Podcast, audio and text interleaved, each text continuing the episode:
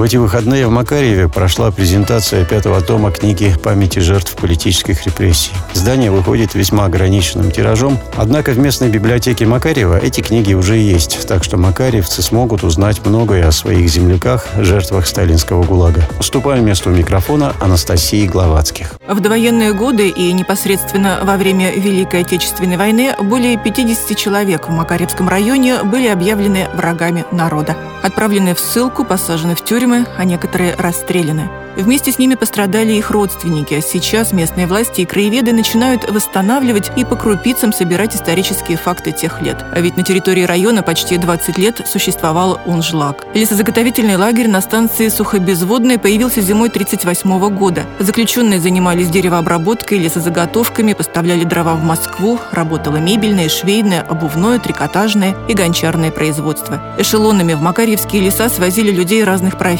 Были здесь и видные военные начальники и ученые, работники культуры и инженеры, а также партийные и комсомольские руководители. В местном краеведческом музее сейчас собирается экспозиция, посвященная Унжлагу. Экспонатов немного, зато уже весомая папка воспоминаний местных жителей. Они помогают воссоздать картину нечеловеческих условий лагерного существования. День у заключенных начинался в полшестого утра и сразу в столовую, потом в лес на работу. Зимой расцветало поздно, и какое-то время приходилось просто сидеть у костра и греться. А как расцвело, пилу в руки и валить деревья. Если не выполнялась норма, то урезали хлебную пайку до 450, а то и до 350 граммов. За малейшую провинность могли все в бригаду отправить в изолятор. Трудно было вынести и моральное издевательство охраны. А ни с того ни с сего с вышки, идущим в лес на работу, могла прозвучать команда «Ложись», и люди падали вниз лицом в грязь и лежали молча. Это тяжелые воспоминания Василия Макаровича Пашина, отсидевшего в аншлаге от звонка до звонка. Получил же Василий Макарович 10 лет за мешок сухарей, который утащил из вагона на железнодорожной станции и принес во взвод, чтобы разделить с голодными солдатами. Сидели в лагерях и женщины, вся вина которых заключалась в том, что они унесли немного зерен с поля, чтобы накормить голодного ребенка. Первое, с чего начали музейщики, вместе со школьниками воссоздали карту месторасположения лагеря, рассказывает заведующий Макаревским краеведческим музеем Вера Валерьевна Исаченко пока мы начали с карты. То есть надо было определиться, где вот эти пункты точно располагались. То составляли дети Тимошинской школы. Обозначение есть. Лагерь, немецкий лагерь, женские лагеря. Сколько человек находилось здесь, проживало? Как они сюда попадали? Что с ними происходило? На конец военных лет, где-то вот перед 50-ми годами, их было около 27 тысяч. Перед войной было около 30 тысяч. Мы собрали еще воспоминания. Фамилия очень интересная, Тарапата была у нас женщина здесь жила, которая работала там, в этом ушлаге. Работали они вольно наемными. И очень ей нравилось. Мы когда к ней пришли и спрашивали ее, то есть как бы это два взгляда вот на одну и ту же вещь. Она говорит, когда загоревался шлаг, мы очень не хотели ехать в Макарьев. Очень. Потому что вот вольно наемным рабочим там жилось замечательно. Во-первых, было снабжение. Она говорит, там все у нас было до арбузов. Мы ели как хотели. И ткани, и все. Она говорит, здесь ничего не было в Макареве. А в Уншлаге было все. Зарплата была хорошая. Как бухгалтер она получала 700 рублей, а муж у нее был в должности главного инженера 1800 рублей. Это считайте, вот в те годы была очень хорошая зарплата. Да.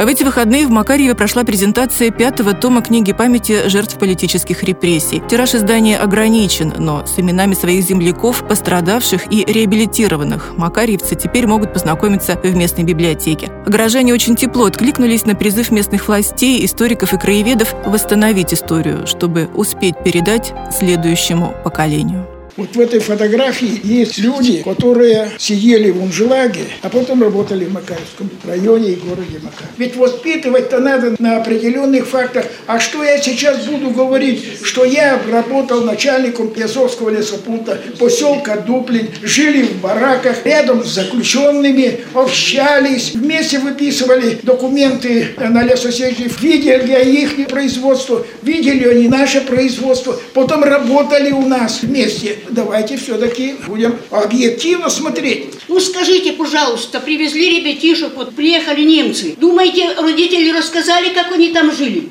Нет. Сейчас это живы ребятишки эти, которые уже теперь 70 лет. Они же не знают. Ну, Некого винить. Нельзя было говорить. Мы узнаем все со временем. Потому это все только и начинается.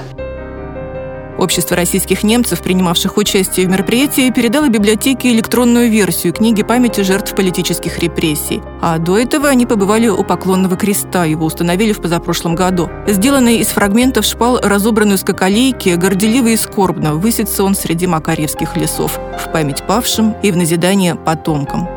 В этом году школьники разбили у мемориала небольшую аллейку, посадили голубые ели и молодые березки. А камни валуны, расположенные по периметру памятного места, скоро перестанут быть безымянными и завершат композицию мемориального комплекса. На каждом из них будет установлена табличка с указанием лагпунктов, рассказывает председатель районного собрания депутатов Василий Круглов то время находили захоронения немцев, там были номера заключенного, там же фамилии не писали, номер на консервных банках, сплошь, значит, на полянах вот такие кресты, места захоронения немцев. Но в то время были и сохранены еще некоторые здания, оборудование, потому что сейчас уже, ну, в интернете появились фотографии вот со стороны Горького, а целенаправленных экспедиций по изучению, значит, истории Унжлага, таких еще не было. Мы нашли рельсы, которые, значит, были здесь. Именно с Унжлага привезенные были в Первомайке, нашли шли складированные. Значит, здесь есть завод имени Сталина даже, завод-изготовитель этих рельс. И вот возникла идея сделать именно из них этот крест. Рабочие Макаревского доза воплотили этот проект в жизнь и смонтировали уже. То есть это реальные фрагменты? Это реальные фрагменты Унжлага, да. Чтобы продолжить работу над этим мемориалом, те камни, которые здесь разложены, нужно будет сделать такую символическую карту Унжлага с названиями лагпунктов, на каждом камне сделать табличку, чтобы было более понятно. То есть этот комплекс должен постоянно развиваться развиваться и расширяться. Может быть, сделать какие-то лавочки, может быть, беседку для того, чтобы в разную погоду приехали, дождь или там снег.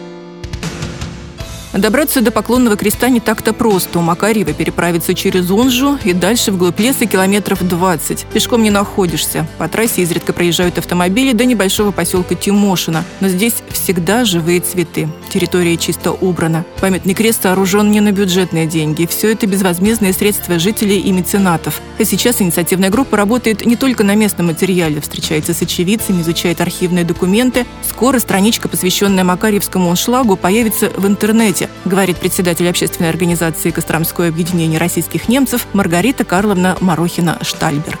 Есть еще в интернете сайт Русдойч. Я хочу там одну страничку как раз посвятить Уншлагу. Попросить, чтобы открыли страничку. Чтобы там можно было опубликовать все, что будет нового найдено по воспоминаниям или еще что-то такое вот Уншлага. Почти полвека прошло с тех пор, когда заключенные Уншлага струбили последнее дерево и разобрали 150 километров узкоколейки в глухих уншинских лесах. Проржавела колючая проволока, ограждающая когда-то территорию лагеря, рассыпались и сгнили бараки, заросли травой железнодорожные насыпи и уже выросли новые деревья на месте прежних лесозаготовок. Два года назад там установлен поклонный крест в память о всех погибших и пострадавших от политических репрессий. И уже два года в Макаревском районе в конце августа отмечают скорбную дату – День памяти жертв Уншлага.